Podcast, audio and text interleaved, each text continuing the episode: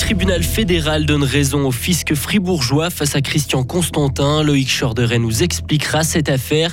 Les catholiques disaient au revoir à Benoît XVI aujourd'hui. Un fribourgeois était à Rome pour assister à la cérémonie. Et enfin, place au ski ce week-end à Adelboden. Valentin Danzy est sur place. La fin de semaine s'annonce ensoleillée et douce avant le retour d'un temps perturbé dès dimanche. Météo complète à la fin du journal de Hugo Savary. Bonsoir Hugo. Bonsoir Maurizio, bonsoir à toutes et à tous. Christian Constantin perd son match contre le fisc fribourgeois. Une entreprise appartenant au président du FC Sion a été déboutée par le tribunal fédéral. Notre rédaction vous révélait cette affaire l'année dernière. Loïc Chorderet, l'entreprise immobilière active notamment dans le canton de Fribourg, n'a pas payé les impôts qu'elle devait au fisc fribourgeois. En 2018, cette entreprise a versé 3,7 millions de francs à une autre société qui contrôle le FC Sion, une somme qu'elle a déclarée en tant que dépense de sponsoring, ce qui lui a donc permis de réduire le montant des impôts à payer. Mais le fisc fribourgeois n'a pas vu les choses de cette manière. Pour parler de sponsoring, il faut qu'il y ait une contreprestation, un avantage donc pour le sponsor. Or ici, ça n'a pas été le cas. Et les juges fédéraux donnent raison au service des contributions fribourgeois et au tribunal cantonal qui avait jugé cette affaire. Il ne s'agit pas de frais de sponsoring, mais bien de distribution dissimulée de bénéfices. L'entreprise de Christian Constantin devra donc payer les impôts réclamés par le canton de Fribourg.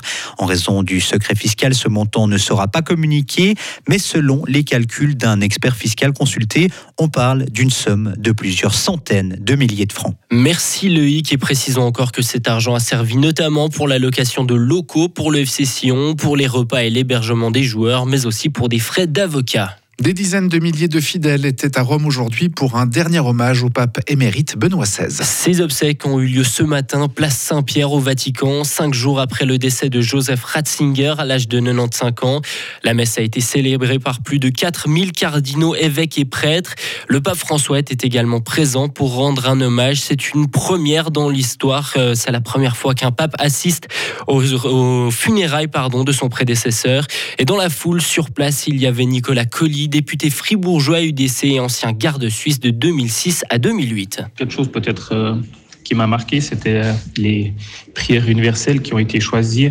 Il y en avait quatre. La première était pour le repos de l'âme du pape émérite euh, Benoît. La deuxième était pour le pape François et pour son ministère. Et puis les deux autres euh, se rattacher en quelque sorte aux deux papes. La troisième, c'était pour euh, prier pour euh, les pauvres, et là on reconnaissait le, le, pontificat du pape François. Et puis ensuite, la dernière, c'était pour prier pour la paix, pour les responsables des nations et des organismes internationaux. Et puis là, on, reconnaissait plus le pontificat de Benoît XVI, qui a parcouru ce siècle et le siècle passé, qui a connu la guerre en Europe et triste destin de quitter ce monde aujourd'hui avec la guerre qui est de nouveau retour en Europe. Le pape Benoît a beaucoup travaillé euh, comme cardinal et puis comme pape pour la paix dans le monde, comme pacificateur et puis de prier pour la paix dans le monde. On voit que c'est quelque chose de toujours nécessaire et qui n'est malheureusement pas terminé.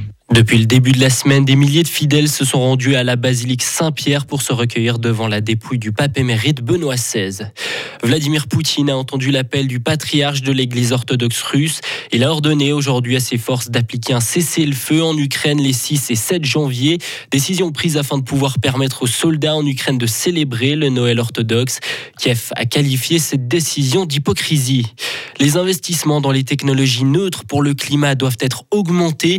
Une étude de l'EPFZ dévoile qu'il faut investir 87 milliards de francs en plus par année en Europe d'ici à 2050 pour réaliser l'objectif de zéro émission de gaz à effet de serre. Le besoin de financement s'élève à 302 milliards de francs par an pour le continent. Le week-end sportif sera marqué par la Coupe du Monde de ski alpin qui fait escale en Suisse. Avec deux courses au programme ce week-end à Adelboden, un slalom géant samedi suivi d'un slalom dimanche. Notre envoyé spécial Valentin Danzy est arrivé cet après-midi dans la station bernoise et il s'est rendu au pied de la piste. Une bande blanche entourée de verre, c'est le décor que j'ai découvert cet après-midi au pied du Runisbergli. Dans le village, aucune trace de neige et un mercure qui affiche 8 degrés. Du soleil et des températures similaires sont annoncées pour demain et samedi, alors que de la pluie est à craindre pour dimanche. Vous l'aurez compris, les conditions sont loin d'être idéales pour accueillir les meilleurs géantistes et slalomeurs du monde.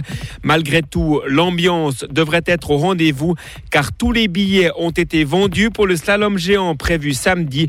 Le public helvétique rêve de voir le phénomène Marco Odermatt triompher à nouveau sur ses terres et oublier le temps d'une course, ce décor qui fait penser à une fin de mois de mars. À noter que la ligne d'arrivée d'Adelboden est située à plus de 1300 mètres d'altitude. Retrouvez toute l'info sur frappe et frappe.ch.